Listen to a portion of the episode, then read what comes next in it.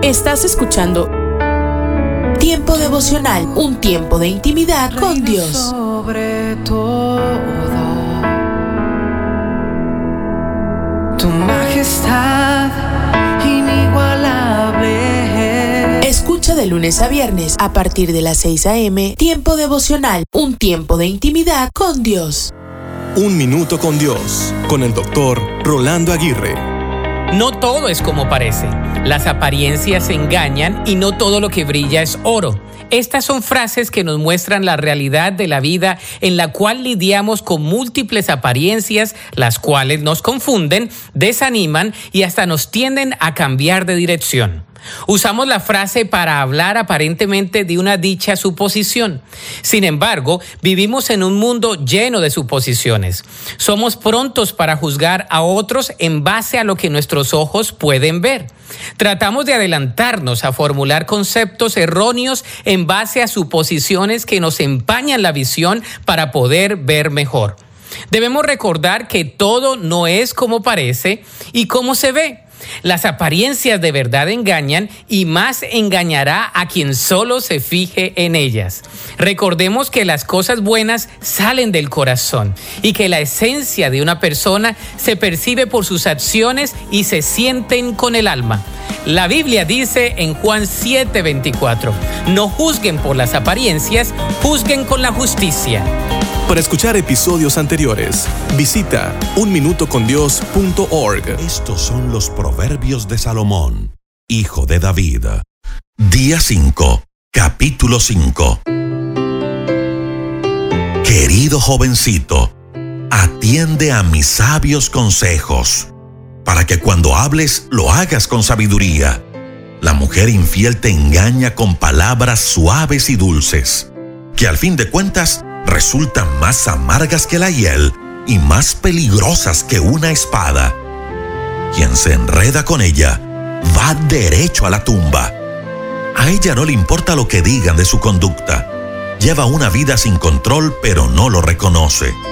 Querido jovencito, escúchame, no desprecies mis consejos. Apártate de esa mujer y no te acerques a su casa o acabarás entregando tu salud y los mejores años de tu vida a gente cruel y peligrosa. Todo tu salario y dinero que con tanto esfuerzo te ganaste irá a parar en otras manos. Cuando te hayas quedado pobre, dirás entre llantos y lamentos, pobre de mí, pobre de mí. Nunca acepté ningún consejo, jamás les hice caso a mis maestros ni obedecí a los que me orientaban. Ahora estoy casi en la desgracia ante toda la comunidad. Si quiere disfrutar del amor, disfrútalo con tu esposa. Guarda tu amor solo para ella. No se lo des a ninguna otra. No compartas con nadie el gozo de tu matrimonio. Bendita sea tu esposa, la novia de tu juventud es como una linda venadita. Deja que su amor y sus caricias te hagan siempre feliz. Querido jovencito, no dejes que otra mujer te cautive, ni busque las caricias de la mujer casada. Dios mira con mucha atención la conducta de todos nosotros. El pecado y las malas acciones son trampas para el malvado y lo hacen prisionero. Así muere esta clase de gente que no quiere ser corregida. Su falta de entendimiento acaba por destruirla. Lecturas diarias de unánimes. La lectura de hoy es tomada del libro de los Hechos de los Apóstoles. Allí en el capítulo 20 vamos a leer desde el versículo 32 hasta el versículo 35, que dice,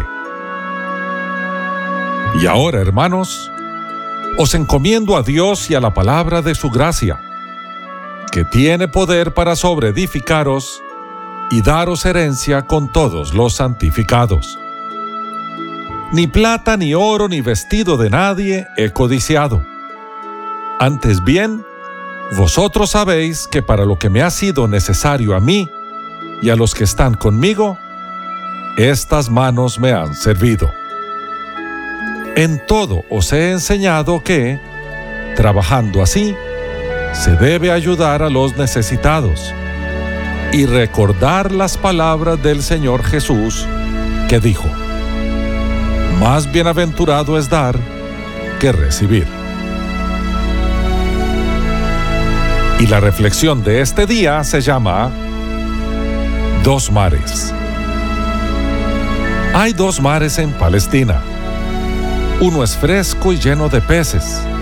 Hermosas plantas adornan sus orillas.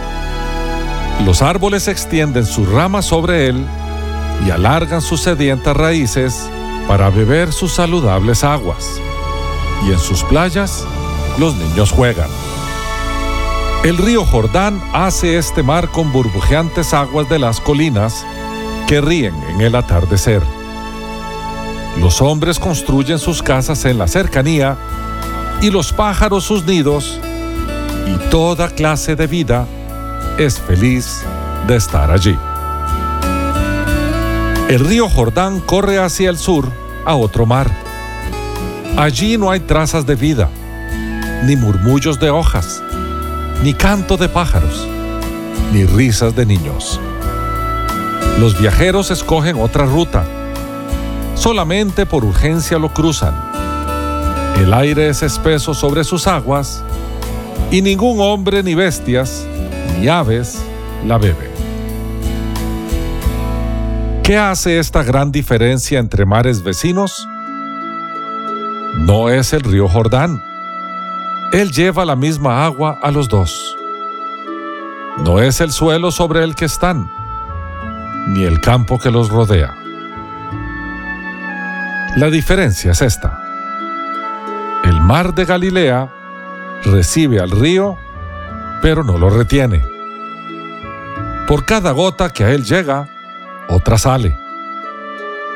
El mar muerto, por su parte, retiene su ingreso y cada gota que llega, allí queda. Mis queridos hermanos y amigos, qué gran ejemplo que nos da Dios a través de la naturaleza. Aprendamos a ser canal de bendición para otros. Si Dios nos bendice con su amor, demos amor a los que nos rodean. Si Él nos da perdón, ofrezcamos perdón. Si nos da bienes materiales, démoslos también. Todos hemos recibido algo directamente del cielo para continuar fluyendo hacia los demás. No permitamos que se estanque allí. Seamos como el mar de Galilea y no como el mar muerto. Que Dios te bendiga.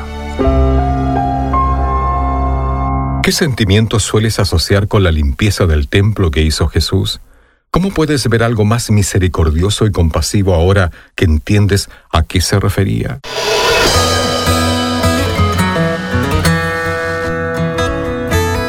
Bienvenidos a nuestro pan diario. El tema para el día de hoy, destruyan esta casa. La lectura se encuentra en Juan capítulo 2. Destruid este templo y en tres días lo levantaré.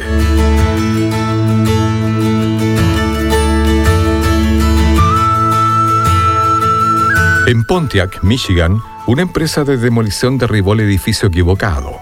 Los investigadores creen que el propietario de una casa destinada a demolición clavó los números de su dirección a la casa del vecino para evitar que derribaran la suya.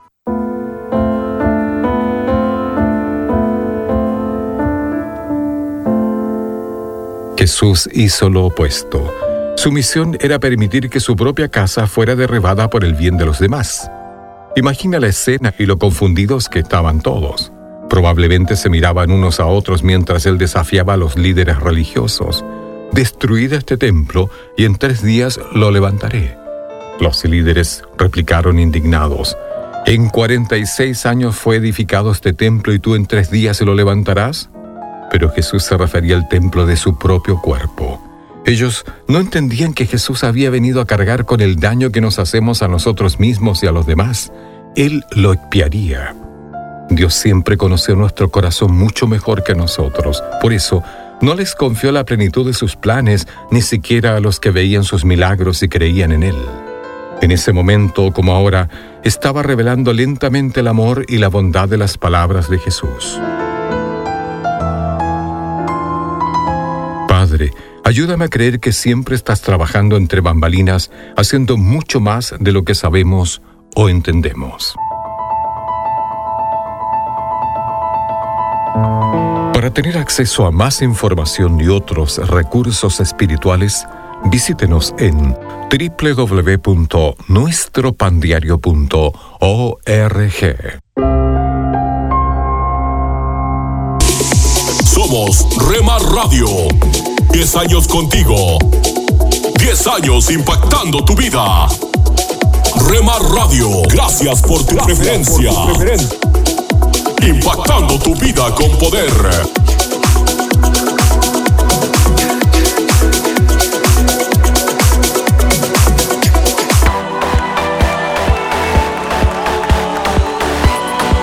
Estás escuchando Rema Radio. Mis pecados perdonó Jesús. Transmitiendo desde Jalisco, México. Su amor habló por mí en la cruz. Impactando tu vida con poder. Libertad, Jesús, Jesús. Comparte nuestras emisoras con tus amigos en tus redes sociales. Al parecer, Rema Mujer, te sientes solo, ya lo sé, yo lo viví. Somos frutos Rema Kids, del Espíritu, vivos en mí, para ser como Jesús. Rema Grupera, Rema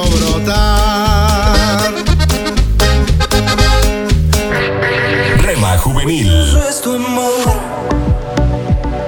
Infinito como el cielo es tu amor. Oh, qué precioso es tu amor. Rema Mariachi,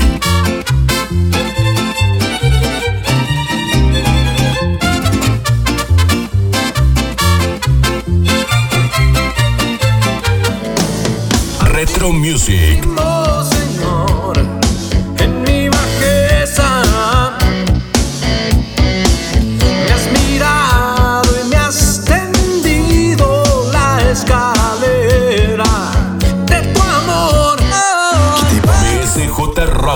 que tiene el corazón partido, señorita. Estoy seguro de que sabe lo que quiere, pero no sabe lo que necesita. Mercedes, te diré lo que sucede. A tu corazón cualquiera accede. Y así no se puede. Guárdala en cuatro paredes y pon de guardián al que todo lo puede. Tu corazón no es de cartón. Rema Instrumental,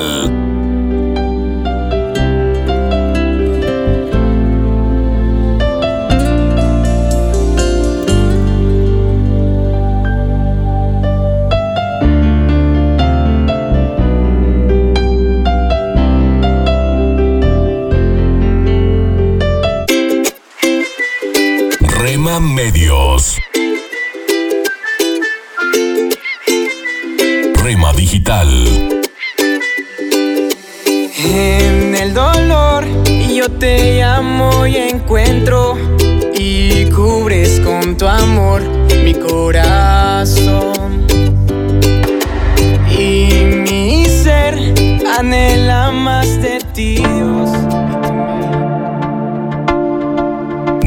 Está por encima para bendecirte, abajo para sostenerte, adelante para orientarte, atrás para protegerte y a tu lado para apoyarte. Por eso te busco, te amo y me amas por siempre. La cruz fue suficiente. Rema Radio, impactando tu vida con poder. Te amo y me amas por siempre.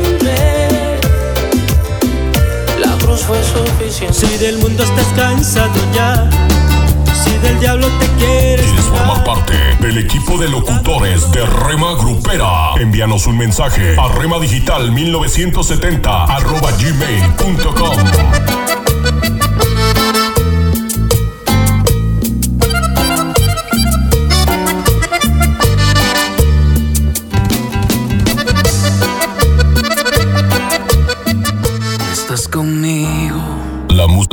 música que te relaja, de verme nacer Tu palabra me hizo saber de las cosas tan hermosas que creaste para mí.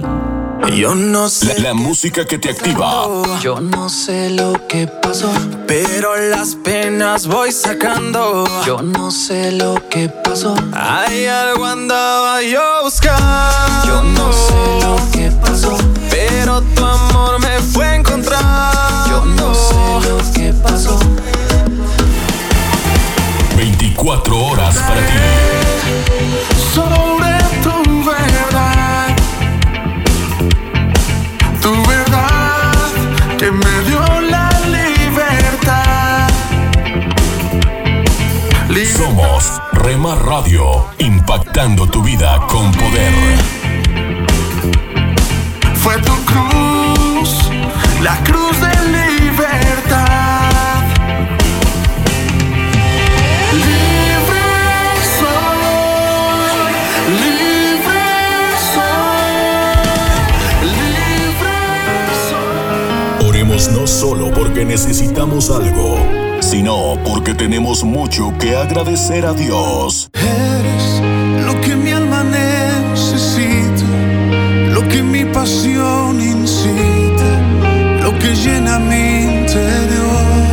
Rema Radio, impactando tu vida con poder.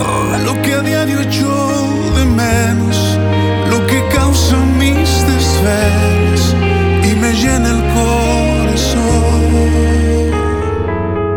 Estás escuchando Tiempo devocional, un tiempo de intimidad con Dios. Sobre todo, tu majestad. Escucha de lunes a viernes a partir de las 6 a.m. Tiempo devocional, un tiempo de intimidad con Dios. En la naturaleza está escrito tu nombre. Al contemplar la naturaleza como el mar, las estrellas, la brisa, la luna, los árboles, las flores, las frutas, animales, peces, las aves, los insectos, al solo respirar recordamos a Dios y la obra de sus manos. En su creación está escrito su nombre. Entonces, ¿cómo olvidarnos que Él está con nosotros? Los cielos cuentan la gloria de Dios y el firmamento anuncia la obra de sus manos.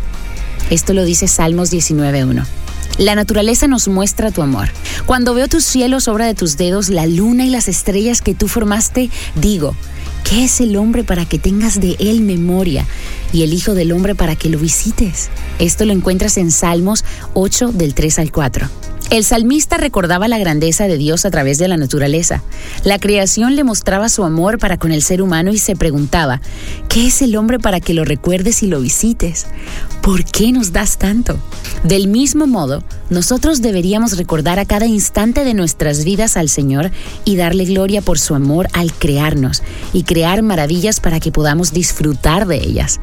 Solo éramos polvo, pero Dios nos hizo que valiéramos mucho. No estoy solo. Es posible que te sientas solo y que pienses que Dios se olvidó de ti. Pero recuerda que en la hermosa naturaleza está escrito su nombre. La hizo para ti. Y te animo a cambiar de mentalidad. Cada vez que observes su creación, no olvides que te ama y está contigo todo el tiempo.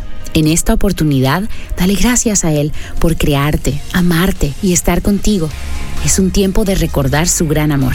Puedes buscar algo creado por Él. Seguro encontrarás muchas cosas.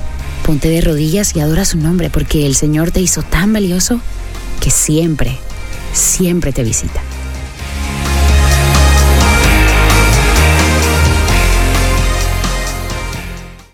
Vuele con Emirates a Tel Aviv y conéctese con Israel, con comida increíble, cultura y atmósfera electrizante de este destino único. Disfrute de hasta 5.000 canales a bordo y comidas gourmet inspiradas en la región. Puede elegir reservar nuestro menú kosher antes de su vuelo. También tiene la opción de hacer escala en la cosmopolita ciudad de Dubai. Disfrute de una experiencia de viaje inigualable y atractivas tarifas con Emirates. Visite emirates.com para reservar sus vuelos a Tel Aviv vía Dubai. Vuele con Emirates, vuele mejor.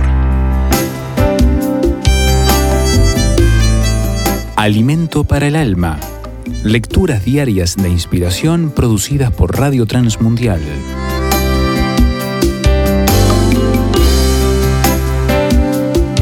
conectados.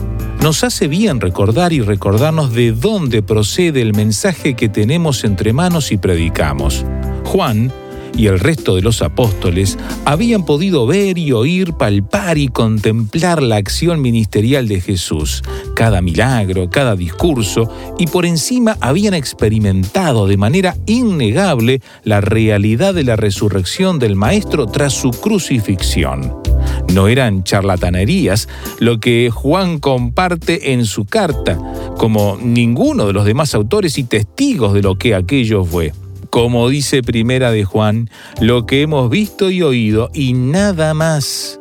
Porque uno no da su vida por una pantomima, sino cuando ese hecho lo cambia radicalmente todo. El porqué de ello, por otra parte, siempre apunta en la misma dirección. Y también haremos bien en tenerlo presente, restaurar la relación y comunión del ser humano con Dios. Así que es con el Padre y el Hijo en primer lugar. Sin embargo, su extensión es también hacia las relaciones que en el Evangelio no son una cuestión menor, ni quedan separadas de lo primero. No podemos escindirlo uno de lo otro. Nuestra salvación nunca impacta solo en lo individual, porque amamos a Dios, hemos de amar al hermano porque tenemos comunión con Él, debemos desarrollarla entre nosotros.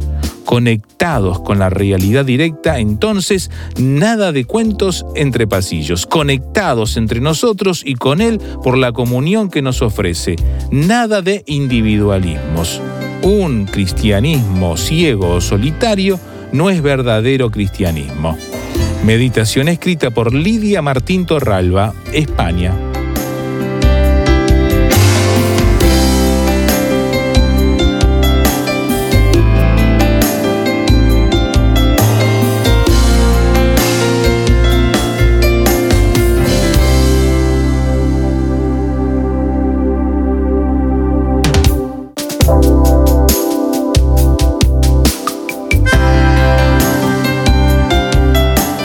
Para más información o si desea adquirir el libro Alimento para el Alma, escriba a apa.transmundial.org o llame aquí en México al 50 25 42 06. 50 25 42 06. Alimento para el Alma es una producción de Radio Transmundial.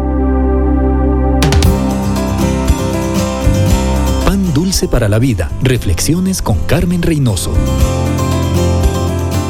Madoff, un financista judío de ingrata recordación, deseó ser rico y lo logró, engañando, estafando, dejando la miseria a miles de personas honestas.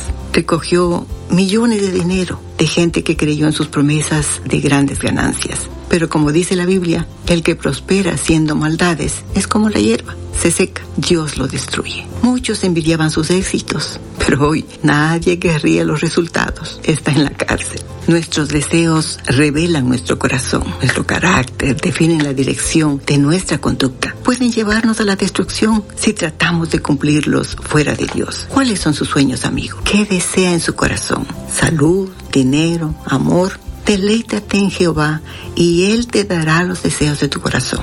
¿Qué es deleitarse? Disfrutar de la compañía del Señor, agradarle, estar felices con Él. Si usted se deleita en el Señor, sus deseos serán los deseos de Dios y sus deseos serán cumplidos.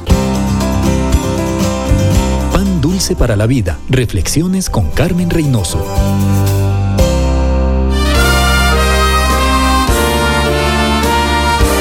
Presentamos La Buena Semilla, una reflexión para cada día del año.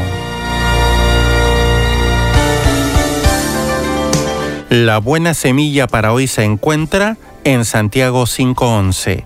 El Señor es muy misericordioso y compasivo. Y en Mateo 8:17, Él mismo tomó nuestras enfermedades y llevó nuestras dolencias.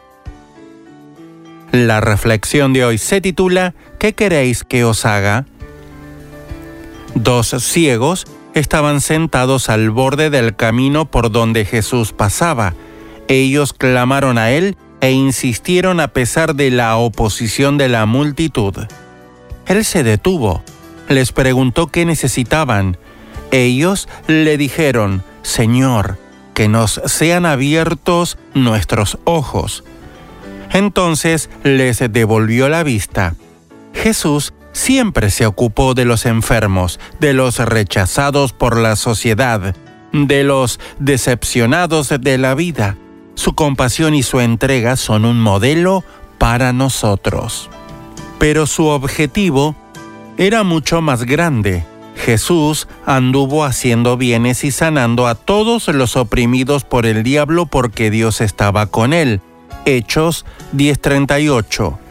La sanación que nos trajo no concierne solo a nuestro cuerpo, a nuestra condición material, sino también y sobre todo a nuestra alma. La necesidad más urgente de todo ser humano es ser liberado del pecado. Esta es la enfermedad más grave que existe porque conduce a la muerte eterna, es decir, al alejamiento definitivo de Dios. Mi amigo, aún hoy, aunque Jesús no está físicamente en la tierra, se acerca a usted y le dice, ¿quiere ser sano? Si usted quiere ser libre de sus pecados y recibir el perdón de Dios, diríjase a Él. Jesús dio su vida en la cruz para salvarnos. Cristo padeció una sola vez por los pecados, el justo por los injustos, para llevarnos a Dios, dice en Primera de Pedro 3:18. Él no obliga a nadie, pero siempre está dispuesto a recibir al que va a Él. ¿Quiere que Jesús haga algo por usted?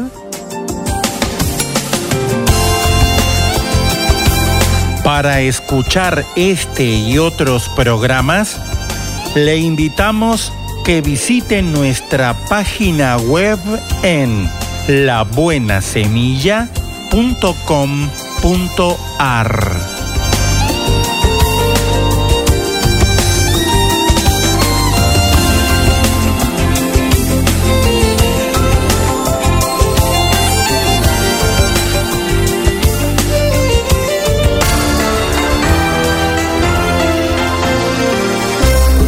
amigos? Les saluda Milenka Peña. Es un placer darles la bienvenida a una nueva edición de Cultura Financiera. Les invito a escuchar al conocido autor y conferencista, el doctor Andrés Panasiuk, quien compartirá con nosotros otro interesante tema con ese estilo que lo caracteriza. En cualquier relación tan íntima como la del matrimonio, debe haber un compartir de responsabilidades y destrezas. Si el esposo y la esposa son idénticos en naturaleza, las decisiones, sin lugar a dudas, van a estar desequilibradas. Mi mentor, el doctor Larry Burkett, solía decir que si en una pareja los dos son iguales, hay uno que sobra. y yo creo que él tenía mucha razón. De ese modo, un ahorrativo, por ejemplo, equilibra a un inversor. Usted se dado cuenta que nunca ellos se llaman a sí mismos gastadores, sino inversores. Un cónyuge hospitalario es equilibrado por uno reservado. Una esposa discernidora y sensible es una gran posesión para cualquier esposo si él está dispuesto a escucharla. A mí me gustaría compartir con usted algunas ideas que en el Instituto para la Cultura Financiera compartimos con las mujeres del continente con respecto al papel que necesitan desempeñar en su familia. Número uno. El primer lugar donde la mujer debe participar es en la creación de un plan para controlar gastos.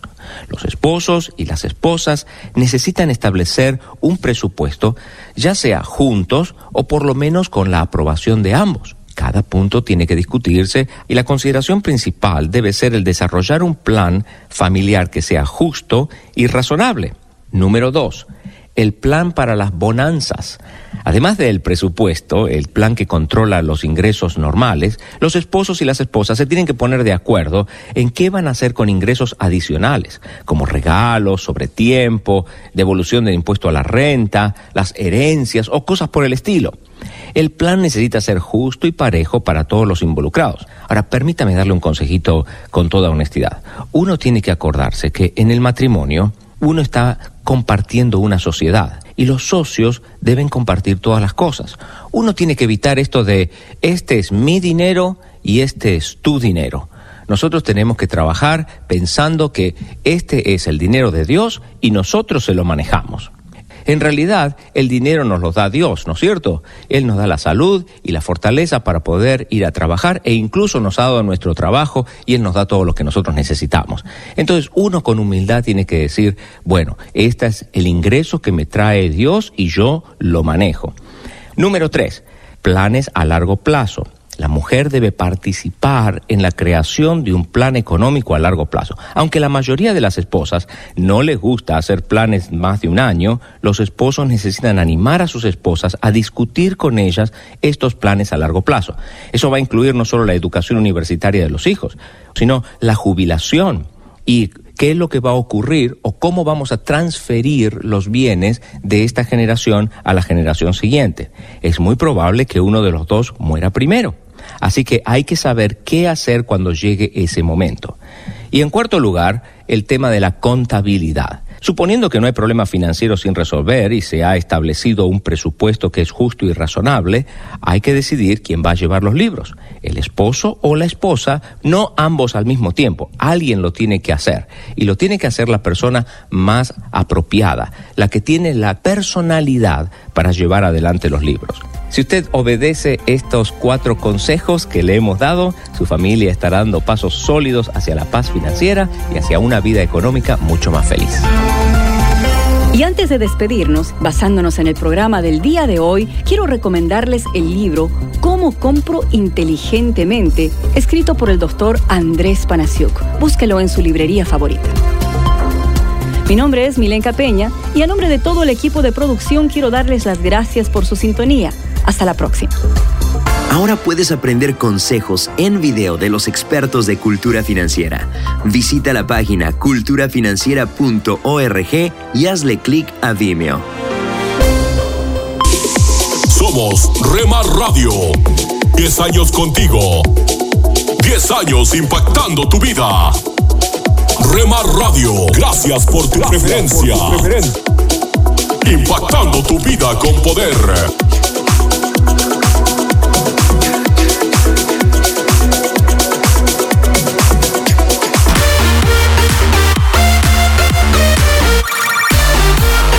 Estás escuchando Rema Radio. Transmitiendo desde Jalisco, México. Impactando tu vida con poder. Estás escuchando lo mejor de la música Esta es tu música, esta es tu radio. en Rema Radios. Nunca dejes de orar, porque la oración es el camino que te conecta a Jesús. Milagroso, abres camino, cumples promesas, luz en tinieblas, mi Dios, así eres. Rema Radio, impactando tu vida con poder. Milagroso, abres camino, cumples promesas, luz en tinieblas, mi Dios, así eres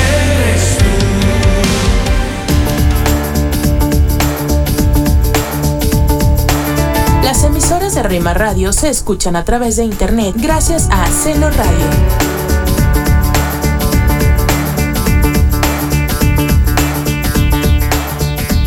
Amigos de América Latina, le invito en esta melodía Te a la invitamos a escuchar bonita. la programación especial para los varones de lunes a viernes de 8 a 9 pm.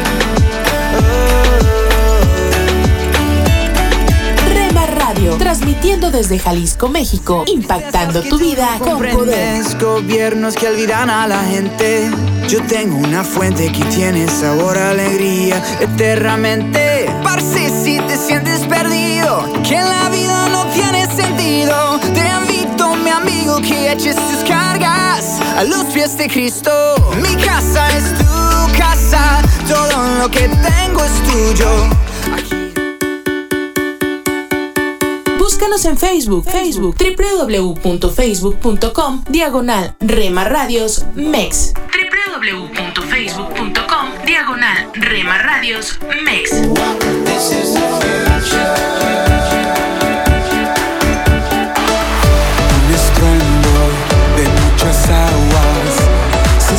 somos parte de tu familia.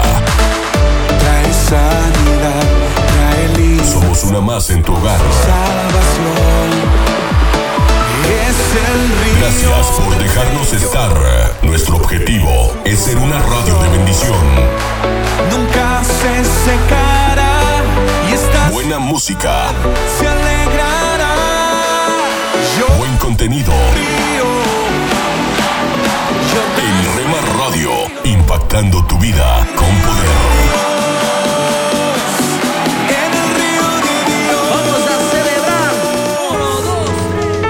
Estás escuchando Tiempo devocional, un tiempo de intimidad con Dios. sobre todo tu majestad inigualable. Escucha de lunes a viernes a partir de las 6 a.m. Tiempo devocional, un tiempo de intimidad con Dios. Esto es la palabra para ti hoy. La palabra para ti hoy es obstáculos para la oración contestada, tercera de una serie de seis escrita por Bob Gass. En primera de Juan 3:21 leemos, si el corazón no nos condena. El tercer obstáculo para la oración contestada es el pecado sin confesar. Después de conquistar a Jericó, la ciudad más fuerte en la tierra prometida, unos pocos soldados en una pequeña aldea llamada Ai derrotaron a los israelitas. Josué estaba desolado. Él se rasgó las vestiduras y se postró rostro en tierra ante el arca del pacto del Señor. Escucha su oración. Cuando todos los demás pueblos de la región oigan lo que pasó, nos rodearán y borrarán nuestro nombre de la faz de la tierra. Y entonces, ¿qué pasará con la honra de tu gran nombre? ¿Y cómo respondió Dios? Quizá te sorprendas. El Señor le contestó, levántate. ¿Qué haces allí postrado? Los israelitas han pecado. ¿Qué había ocurrido? Acán, un soldado israelita, se había robado parte del botín de la batalla que le pertenecía a Dios. Jericó fue la primera ciudad conquistada en la tierra prometida y Dios dijo que debemos entregarle los primeros frutos de todo lo que tenemos. Los tesoros de las nueve batallas siguientes le pertenecían al pueblo, pero los tesoros de Jericó eran de Dios. Hay un tiempo para orar y un tiempo para dejar de orar y comenzar a lidiar con el pecado en tu vida. Tú no puedes orar, Señor, ¿qué quieres que haga? cuando ya sabes lo que tienes que hacer, pero no estás dispuesto a hacerlo. Te está hablando Dios a través de esta reflexión de hoy. Si el corazón no nos condena, tenemos confianza delante de Dios y recibimos todo lo que le pedimos porque obedecemos sus mandamientos y hacemos lo que le agrada. Primera de Juan 3, 21 y 22. No dejes que los obstáculos de tu vida hagan que tu oración no sea respondida. Hola lectores de la Biblia, bienvenidos a la sinopsis de la Biblia.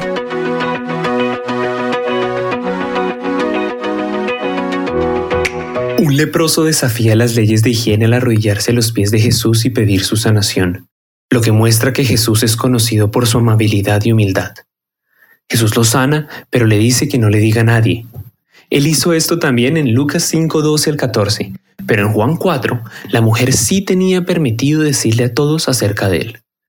¿Por qué responde Jesús de manera diferente en estas situaciones? Le dice a la gente que corra la voz cuando está en regiones de gentiles o tratando con no judíos. Pero cuando está con los judíos, les dice que no digan nada. Existe el peligro que si el pueblo de Israel lo reconoce como el Mesías, decidan coronarlo como rey, esperando que derroque a los romanos opresores, causando que Roma opte por matarlo antes de tiempo. A fin de preservar el momento específico que Dios tenía planeado para su revelación y su muerte, Jesús es mesurado con sus acercamientos. Cada vez que sana a alguien, esto lo expone y lo lleva un paso más cerca de su muerte.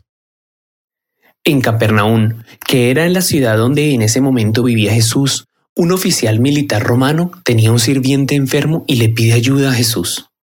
Los de la ciudad no querían que Jesús ayudara al enemigo, a uno de sus opresores, pero Jesús desafía el orden. Jesús dice, este individuo tiene más fe en el Mesías judío que los propios judíos. El reino de mi Padre incluye a los extranjeros y a aquellos en Israel que creen que están considerados en el reino solo porque nacieron dentro del linaje de Abraham serán echados fuera. Y así, con una palabra, Jesús realiza su primera curación a larga distancia. Jesús dice que el seguirlo costará comodidad, control y nuestros propios planes y tiempos. Seguirlo desafía preferencias y prioridades. Cuando Jesús le dice a sus seguidores que irán al otro lado de Galilea, es un desafío a la norma. Es el lado gentil, el lado impuro que han estado evitando la mayor parte de sus vidas. En el camino se encuentran en una tormenta y con una palabra Jesús la transforma de una gran tormenta a una gran calma. Sus discípulos están asombrados y probablemente sintieron alivio al llegar a la costa del otro lado, hasta que se encuentran con un grupo de demonios. Jesús había estado demostrando poder total sobre varios dominios como bebidas, cuerpos humanos y enfermedades, clima y ahora fuerzas espirituales del mal. Los demonios lo reconocen y le temen, saben que les espera en el futuro y le preguntan, ¿Has venido a atormentarnos antes de tiempo? Él los echa fuera. Ellos se van con los cerdos, los cerdos caen al mar por el despeñadero y los que vivían ahí estaban furiosos. Esos cerdos eran valiosos, se les olvida que hay dos hombres que ya no están poseídos. No entienden el reino al revés. En Marcos 2, Jesús está en su hogar en Capernaum, probablemente viviendo en casa de Pedro.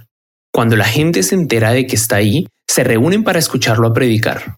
Un hombre paralítico busca entrar pero no lo puede hacer por sí mismo, por lo que cuatro de sus amigos lo cargan, pero el lugar está muy lleno, así que deciden quitar parte del techo. La situación de este hombre conmueve a Jesús y le dice que sus pecados han sido perdonados. Hay gente a quien no le agrada esto. ¿Quién se cree Jesús que es? Así que Jesús se los demuestra sanando las piernas de ese hombre, no solo su futuro. Cuando Jesús llama a Mateo, el cobrador de impuestos, para que lo siga, los fariseos están indignados. ¿Cómo es posible que pueda hacerse acompañar de un cobrador de impuestos? También le reclaman que sus discípulos están comiendo mucho y en horarios incorrectos. Las tradiciones y reglas de los fariseos van más allá de los mandamientos de Dios, así que Jesús los reta continuamente. Vistazo de Dios. Algunas personas dicen que si tu fe es lo suficientemente fuerte, Dios te sanará. Pero el sirviente del centurión no hizo nada para recibir la sanación que Jesús le dio. Fue un regalo, él nunca lo buscó y nunca lo vio venir. Jesús simplemente dijo, puedo curarlo, así que lo haré. Qué Dios tan increíblemente generoso se acerca y bendice personas que no pueden ofrecerle nada, ni siquiera su fe. Él muestra misericordia con aquellos que están cegados por la opresión del enemigo, que ni siquiera pueden pedir ayuda. Él muestra misericordia al hombre paralítico, que ni siquiera puede buscarlo por sí solo. Jesús muestra tener un gran afecto por aquellos que están desesperados. No son los sanos los que necesitan médico, sino los enfermos. Y yo no he venido a llamar justos, sino a pecadores. Marcos 2.17. Nuestra única esperanza de encontrar la gran sanación y júbilo que tiene el conocer a Jesús está en darnos cuenta que nacimos pecadores y enfermos. Gracias a Dios, Él nos encontró, porque solo en Él se encuentra el júbilo. La sinopsis de la Biblia es presentada a ustedes gracias a D-Group, estudios bíblicos y de discipulado que se reúnen en iglesias y hogares alrededor del mundo cada semana. Cuando nos encontramos en momentos difíciles, olvidamos que la vida continúa, pero ante cualquier situación, debemos aferrarnos a la fe y a la esperanza.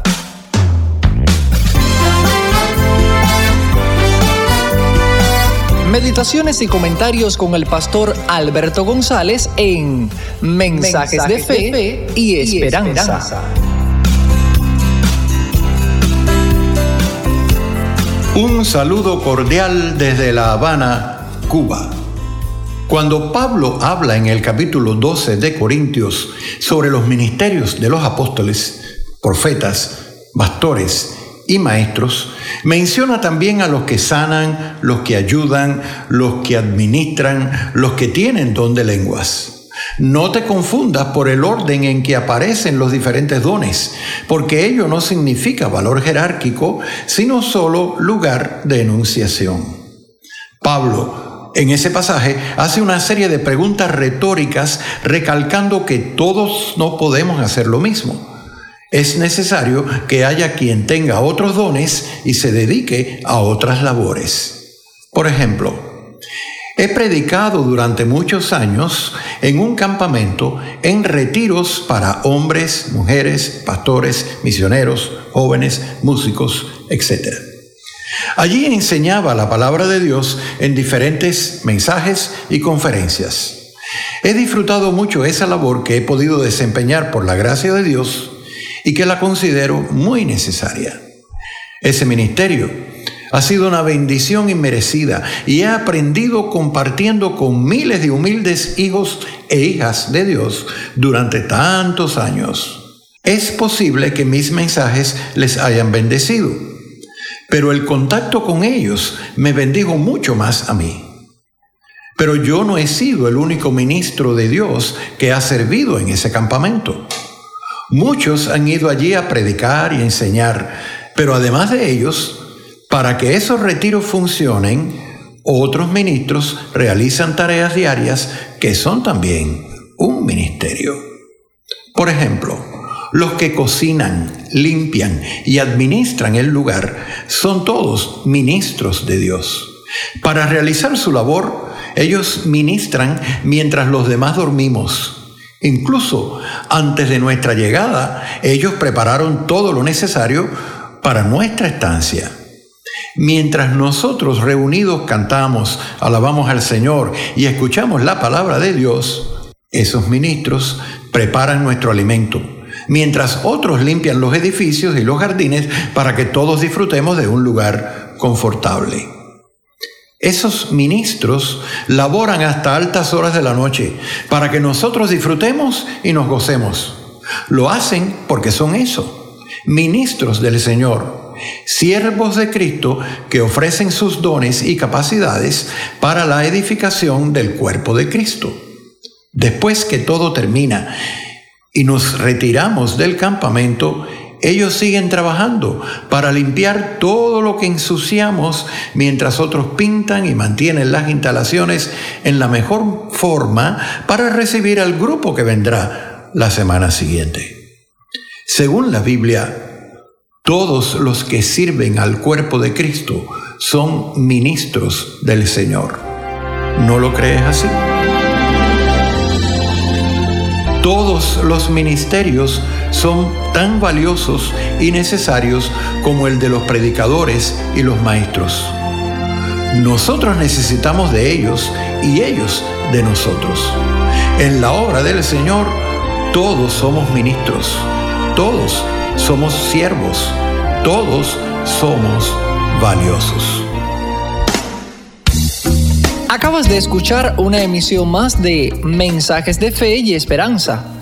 Puedes escribirnos por correo postal a la siguiente dirección: Pio Box 8700, Cari, NC 27512, Estados Unidos. También puedes enviar un correo electrónico a fe y esperanza transmundial.org. Gracias por la sintonía y la esperamos en el próximo programa de Mensajes, de, fe y esperanza.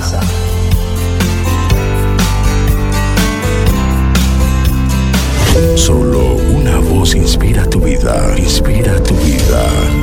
Una voz de los cielos, con el pastor Juan Carlos Mayorga. Bienvenidos. Os rogamos, hermanos, que reconozcáis a los que trabajan entre vosotros y os presiden en el Señor y os amonestan, y que los tengáis en mucha estima y amor por causa de su obra. Tened paz entre vosotros. También os rogamos, hermanos, que amonestéis a los ociosos, que alentéis a los de poco ánimo, que sostengáis a los débiles, que seáis pacientes para con todos. Mirad que ninguno pague a otro mal por mal. Antes, seguid siempre lo bueno unos para con otros y para con todos Estad siempre gozosos, orad sin cesar, dad gracias en todo, porque esta es la voluntad de Dios para con vosotros en Cristo Jesús. No apaguéis al Espíritu, no menospreciéis las profecías. Examinadlo todo, retened lo bueno, absteneos de toda especie de mal, y el mismo Dios de paz os santifique por completo, y todo vuestro ser, espíritu, alma y cuerpo, sea guardado irreprensible para la venida de nuestro Señor Jesucristo. Fiel es el que os llama, el cual también lo hará. Tu proceder de vida tiene que ser absolutamente distinta del proceder de quienes te rodean. Tienes que reconocer y honrar a tus líderes. Hermanos, les pedimos que sean considerados con los que trabajan arduamente entre ustedes y los guían y amonestan en el Señor Ténganlos en alta estima y ámenlos por el trabajo que hacen. Estás llamado a una vida de respeto. Trata siempre a la gente con respeto y sé siempre pacífico. Amonesten a los holgazanes, estimulen a los desanimados, ayuden a los débiles y sean pacientes con todos. Asegúrense de que nadie pague mal por mal. Más bien, esfuércense siempre por hacer el bien, no solo entre ustedes, sino a todos. Si quieres sacar lo mejor de la gente, tienes que ver lo mejor en ellos.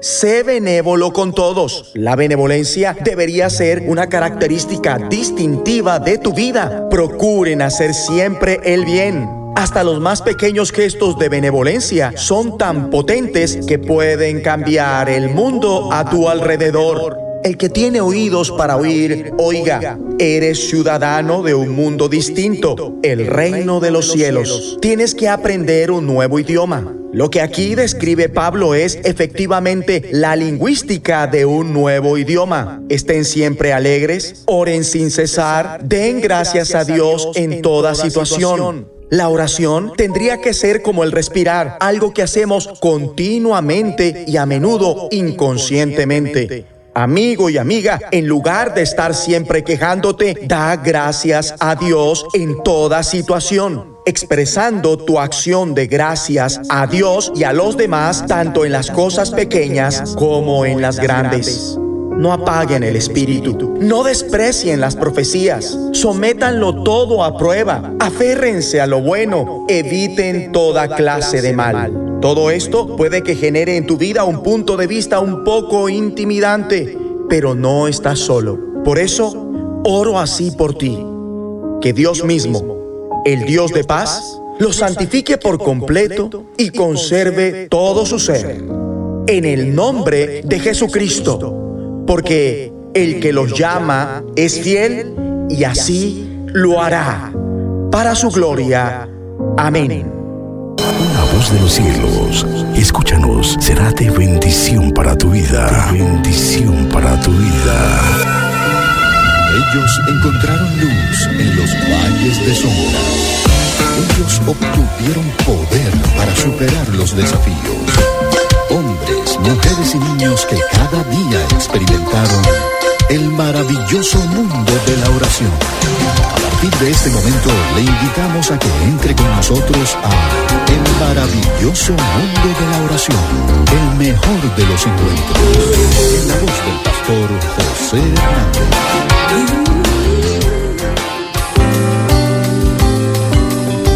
Hola amigos, amigas, ¿qué tal? ¿Cómo están ustedes? Bueno, espero que estén muy bien y si no, bueno, vamos a pasar unos momentos agradables en el maravilloso mundo de la oración. Ya saben, les habla José Hernández, acompañado de mi amigo Elías Mota, quien está al frente de los controles de la estación.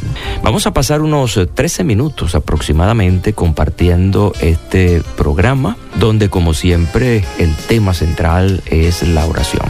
Vamos a edificarnos en este maravilloso tema y ejercicio devocional como es la oración. Vamos a desarrollar la serie que tenemos pendiente y vamos a poner una canción que hemos escogido especialmente para esta ocasión. Así que sean todos y todas bienvenidos.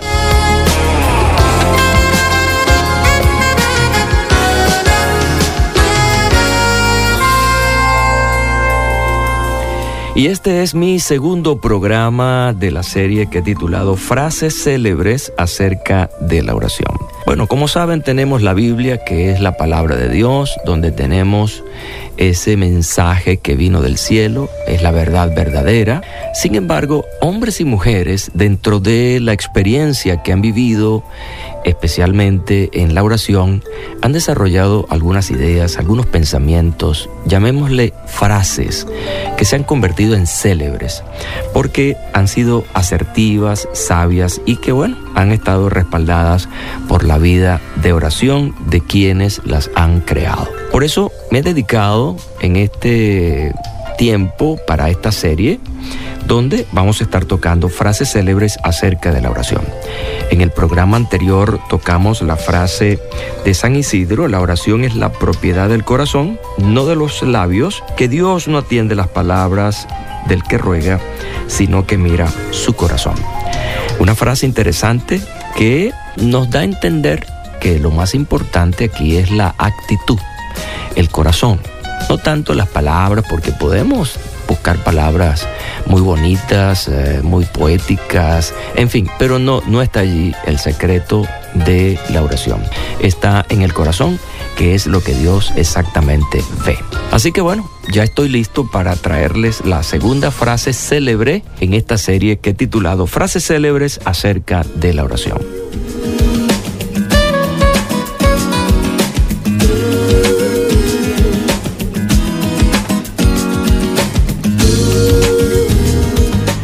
La frase que he escogido para hoy, para reflexionar, pertenece a Federico Valar. Mejor a Dios te elevas cuando te humillas. Nunca es más grande el hombre que de rodillas. De hecho, tiene rima esta frase, ¿no? La repito, mejor a Dios te elevas cuando te humillas.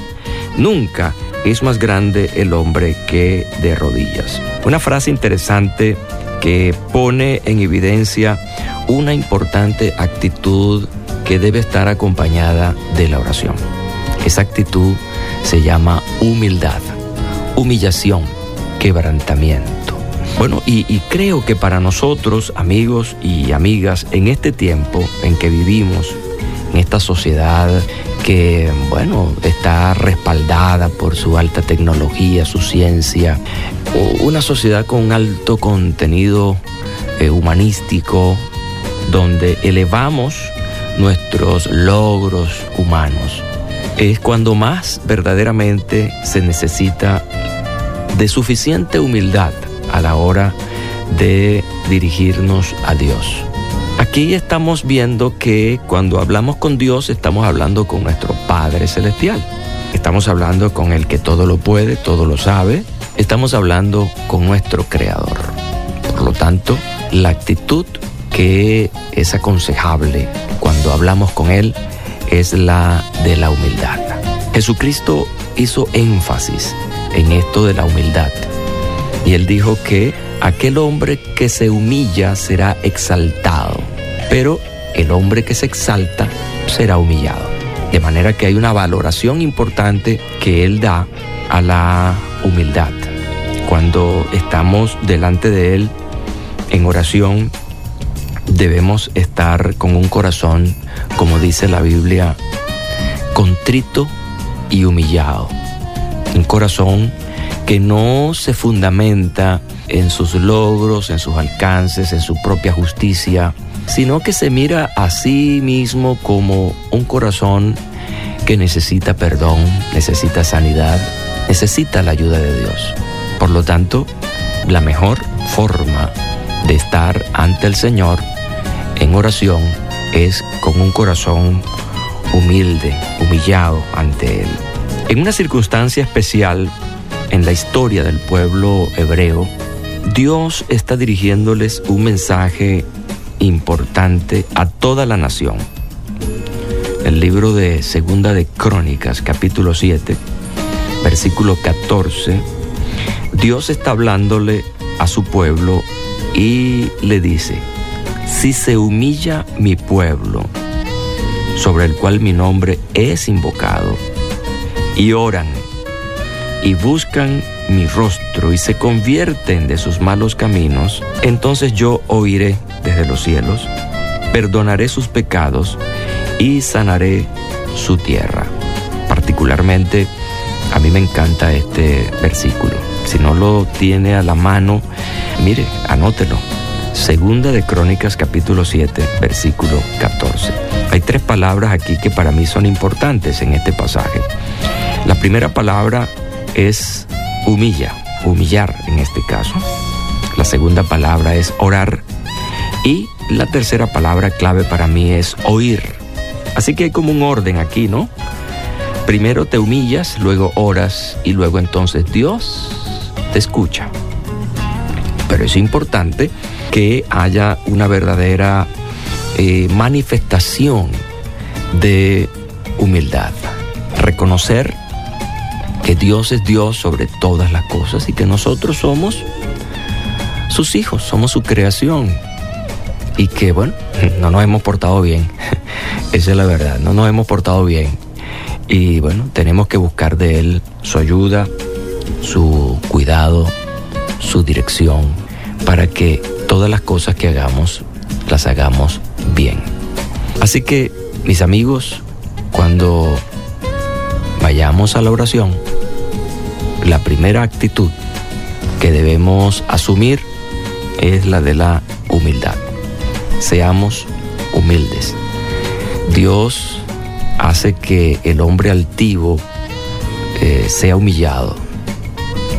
Por lo tanto, la mejor manera de relacionarnos con Él, con nuestro Dios, es a través de un corazón, como ya lo cité anteriormente, contrito y humillado. Dice, no despreciarás tú, oh Dios.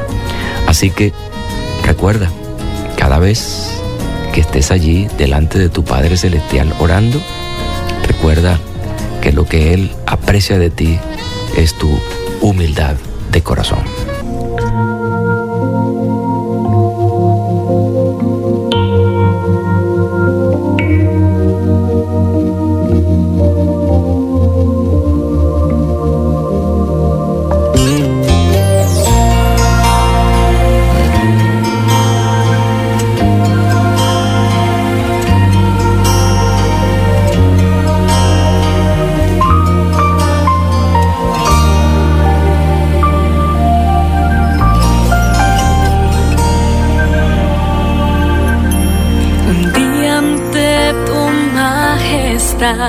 Y tu trono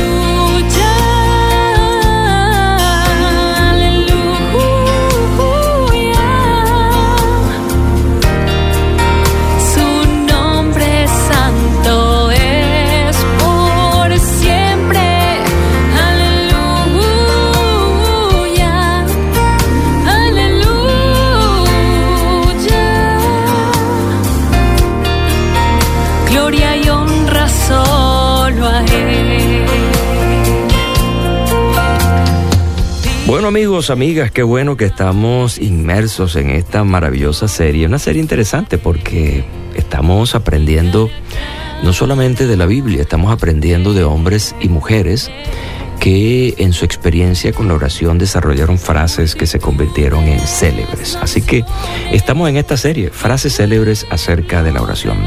¿Quieres saber más acerca de esto? Bueno, sencillamente escríbeme a la dirección electrónica oración arroba transmundial.org. La mensajería de texto también está a la disposición 0416 739-6277. 0416-739-6277. Ya saben que estamos en Facebook, RTM de Venezuela, y en la cuenta Twitter arroba RTM Venezuela. Amigos, amigas, gracias por acompañarme hasta el final de esta entrega de El maravilloso mundo de la oración. Será hasta nuestro próximo encuentro. Dios mediante.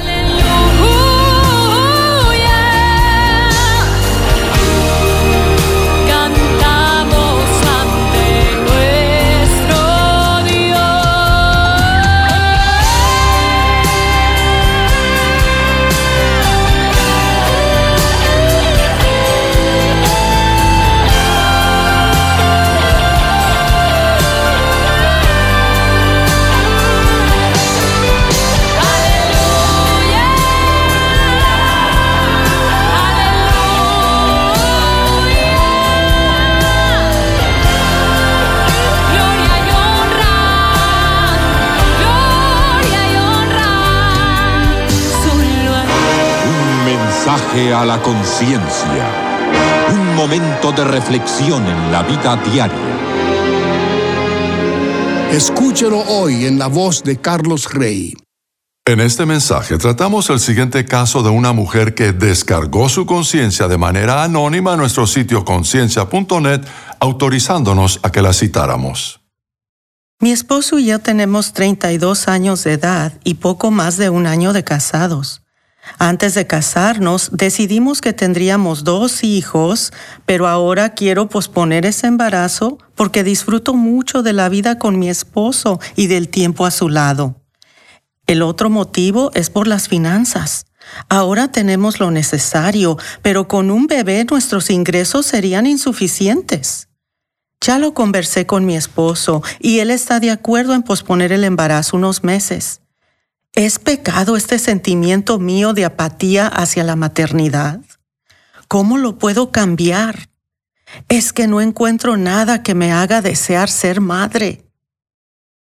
Este es el consejo que le dio mi esposa. Estimada amiga, no hay nada en absoluto en la Biblia que requiera que las mujeres sean madres.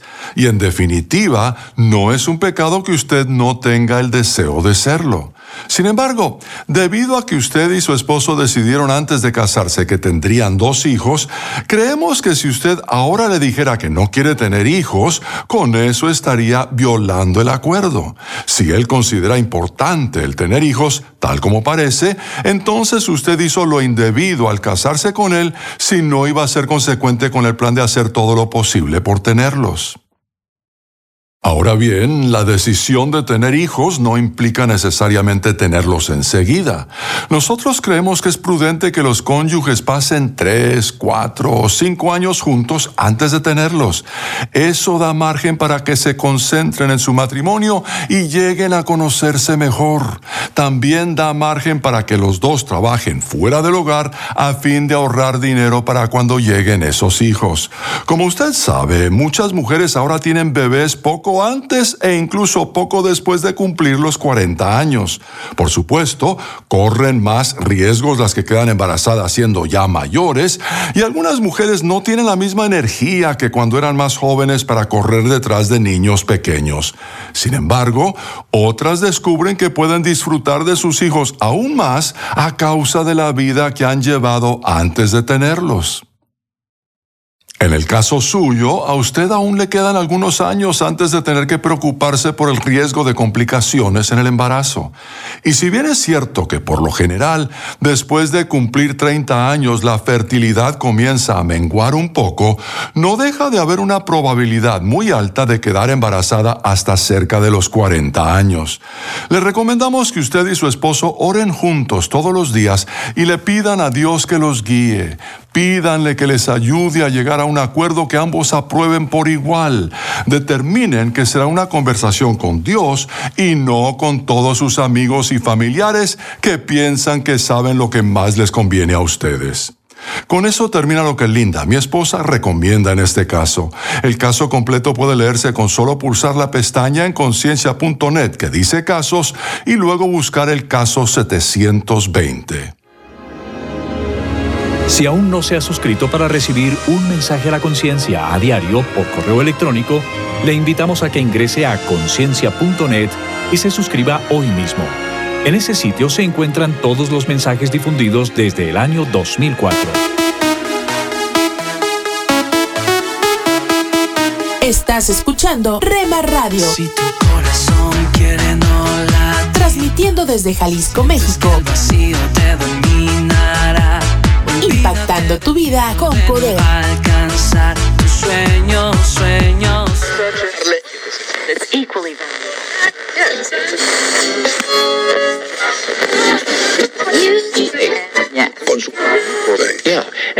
Y andan diciendo que desde que yo estoy contigo, mi vida es mucho mejor. sintonizando tu estación favorita, Rema Radio, siempre Y andan contigo. diciendo que desde que yo estoy contigo, mi vida es mucho mejor. Y ahora soy lo que soy porque tú estás 24 horas con el poder que cambia tu vida. lo que pasó. Solo sé que me enseñaste lo que es amor. Cuando no creía que siquiera existía, detuviste la ironía de una vida vacía. Me canté en quilates de oro ni de amor. Todas las mañanas. Escucha las emisoras de Rema Radio través de Tuning y Seno Radio Quiero adorar. Quiero que y en nuestra página web remarradios.witsai.com diagonal radios. llegue al corazón. Al caer la tarde junto con el sol. En tu casa. En tu carro. En la oficina. Con tus amigos. Donde estés. Estamos en la red. Rema Radios.